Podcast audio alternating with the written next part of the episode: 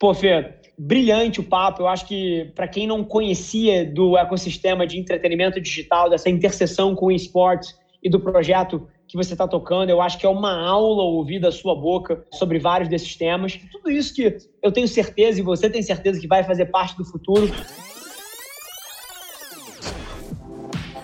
Esse aqui é o highlight do CMO Playbook é curioso como ainda tem um, um desrespeito muito grande, e principalmente no nosso nível de executivos, quando você fala a palavra porta de entrada para gamer, eu tenho certeza absoluta que metade da audiência que está ouvindo a gente pensou num moleque de 11 anos de idade que está na escola com uma mochila e está entrando para jogar um jogo online e a mãe está chamando ele para jantar, ele não quer vir jantar. As pessoas têm essa imagem, né? Mas é curioso que para quem está mais dentro, como a gente está, a gente sabe que isso já transcendeu e hoje em dia game é cultura. Assim, game é cultura no nível que culinária é cultura, né? Assim, da mesma maneira que você tem pessoas apaixonadas por culinária e que estão sempre buscando os melhores ingredientes e consomem conteúdo e viram um grande mercado consumidor disso, assim como música, assim como surf e diversas outras coisas, game é um lifestyle e a indústria de game ela já transcendeu há muito tempo o nicho dos moleques de 9 anos de idade que desrespeitam as mães, né? Então, pô, eu acho que essa é uma aspas que vale a pena a gente fazer, porque essa é uma das maiores indústrias do mundo e se eu não tô errado, talvez você possa me trazer isso agora. Inclusive, passou a indústria da música esse ano, não é isso? Há muito tempo, Rafa. Games é a principal indústria de entretenimento do mundo. Né? Isso é o dado de faturamento. Fatura mais do que música e cinema somados. A gente pode dizer, dentro desse ecossistema da indústria de games, você tem as publishers, que são as desenvolvedoras dos jogos, né? Esse é um excelente ponto. Para as pessoas que estão ouvindo aqui e estão começando a entender, cara, que isso é muito maior do que talvez elas pensassem, pinta para essa pessoa que está ouvindo a gente um pouco desse ecossistema. Quem são os stakeholders que compõem a indústria? Então, o ponto de partida é a maior indústria de entretenimento do mundo, né? Prover entretenimento assim de altíssima qualidade e sofisticação acho que o primeiro, né, o principal stakeholder desse ecossistema são as publishers, que são as desenvolvedoras dos jogos, que são empresas, né, chinesas, americanas, europeias. Riot, Epic, enfim. Riot, Epic, a Garena, você tem grandes desenvolvedoras brasileiras também, que exportam, inclusive o Brasil é um dos grandes desenvolvedores também desse mercado de games. E a sofisticação do desenvolvimento, eu estava contando um pouquinho mais cedo, por exemplo, você pega uma Ubisoft, né? A Ubisoft é dona do Rainbow Six, do Just Dance, tem vários gêneros de jogos mas destacando a Ubisoft para dar um exemplo, desenvolvimento de um jogo novo é um negócio que demora de 5 a 7 anos para ser feito. Sim. A Riot lançou esse ano, depois de League of Legends, que é o jogo mais popular do mundo, e eu não sei nem há quantos anos existe, a gente depois pesquisa juntos, inclusive, mas a Riot lançou o segundo jogo da existência dela no ano passado, que é o Valorant que é um jogo que está super estourado e ainda está em closed beta, porque também tem particularidades muito interessantes, né? Além do tempo de desenvolvimento, nível de investimento, a sofisticação, né? Os novos estúdios de Hollywood são as publishers. Trilhas sonoras, direitos autorais, assim, rigorosíssimos. E você é... falou do tempo de lançamento, eu acho que uma coisa que as pessoas não conhecem é que no processo de lançar um jogo é uma aula de construção de comunidade, né?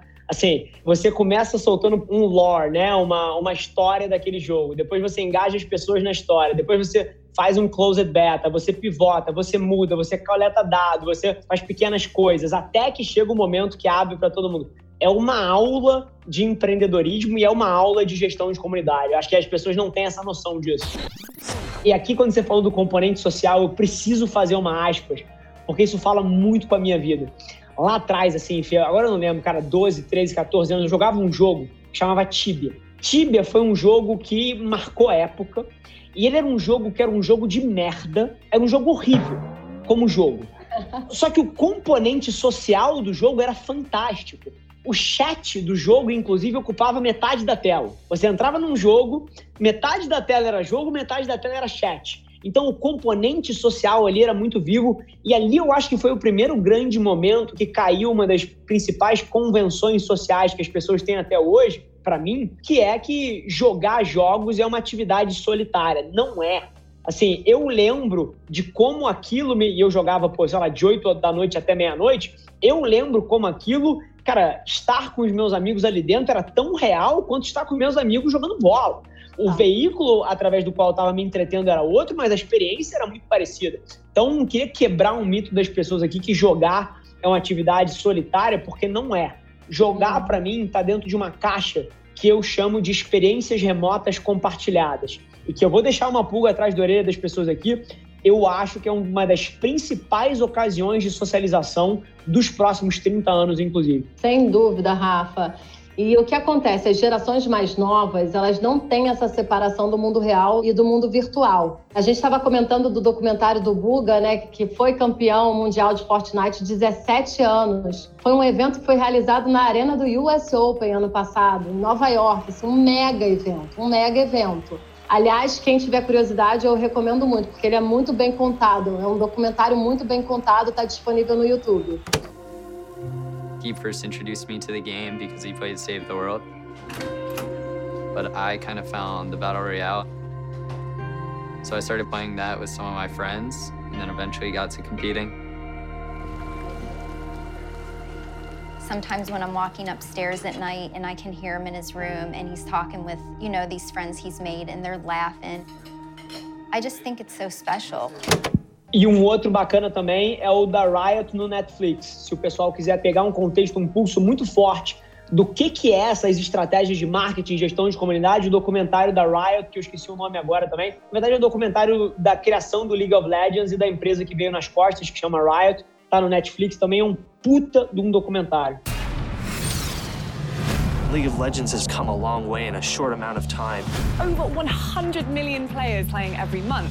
Players were just showing up in mass. It's a place where we can be ourselves. More and more people know about it. We can't lose this momentum. There's like a three hour wait to get in a game. There was this real sense of blink and you'll miss it. This was too big, too much, too fast. The finals drew in 36 million. E o que eu ia comentar do campeonato é que ele fala, o Buga fala, que está encontrando aqueles jogadores que ele joga sempre pela primeira vez no Mundial. Olha que coisa incrível. Que massa. Queria trazer uma voz diferente aqui para falar um pouquinho sobre TikTok hoje, porque eu acho que eu tenho sido quase que um, uma voz solitária no meio corporativo da importância dessa plataforma para uma companhia e, e, dentro de uma estratégia de marca. E vocês, pô, foram super pioneiros lá atrás, começaram super cedo. Como é que passou um pouquinho o raciocínio para vocês irem com tudo no TikTok? O que, que você observou que existia de oportunidade e por que, que vocês atacaram a plataforma com tanta força?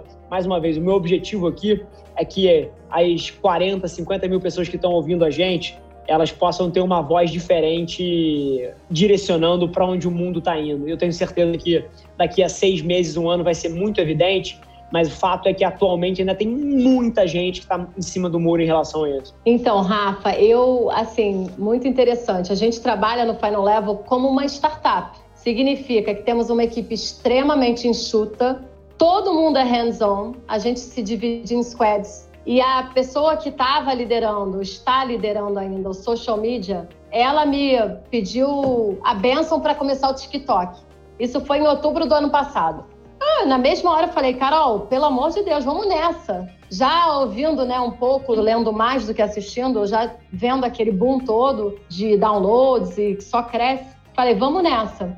E aí a gente montou um squad para TikTok liderado pela Carol, que toca toda a social media do Final Level. E aí o mais bacana de você ter os influenciadores parceiros é que o Caio Pericinoto, que é um super destaque no TikTok, ele também faz parte do squad. Então ele está no meu elenco, ele é enorme, ele tem 7 milhões de inscritos no YouTube. Ele tem mais de 2 milhões de inscritos e sei lá quantos milhões de curtidas no TikTok. Então, assim, ele começou o TikTok um pouco antes de Final Level, assumiu como head de criação dentro desse squad e a gente montou uma estratégia muito feliz. Então, assim, Planejamento não é uma estratégia, vamos ver o que a gente vai fazer amanhã, é uma estratégia totalmente planejada, acompanha o factual, porque no TikTok não tem como sobreviver se você não estiver acompanhando o que está viralizando, mas também toma partido do conteúdo que a gente já gera. A gente tem um inventário de mais de 700 vídeos produzidos para o YouTube, com recortes que são muito felizes para TikTok. Então, assim, acho que a nossa grande fórmula do TikTok é ter o olhar do criador de conteúdo e a carta branca. Vai! Assim, não funciona se não for assim. Eu acho que o grande mérito é essa cultura do startup. E você acreditar nas pessoas e você dar pista Claro que eu não vou ter um pote de dinheiro, gente. Não é assim que funciona, né? Sensacional. E é curioso, assim, ouvindo você falar, isso vai tão de encontro a várias das grandes teses que eu tenho, que é, cara, o TikTok não foi a última rede social que vai aparecer, né? Então, assim, para todo mundo que tá ouvindo a gente, ter essa cabeça Bom, gente, super feliz que você ouviu esse trecho do The CMO Playbook. Não esquece de se inscrever, sai episódio novo toda segunda-feira, trazendo um grande nome desse mercado para bater um papo comigo. E, sinceramente, independente de você trabalhar especificamente com marketing ou publicidade, eu tenho certeza que tem capacidade de agregar valor para qualquer executivo. Te espero lá. Um abraço.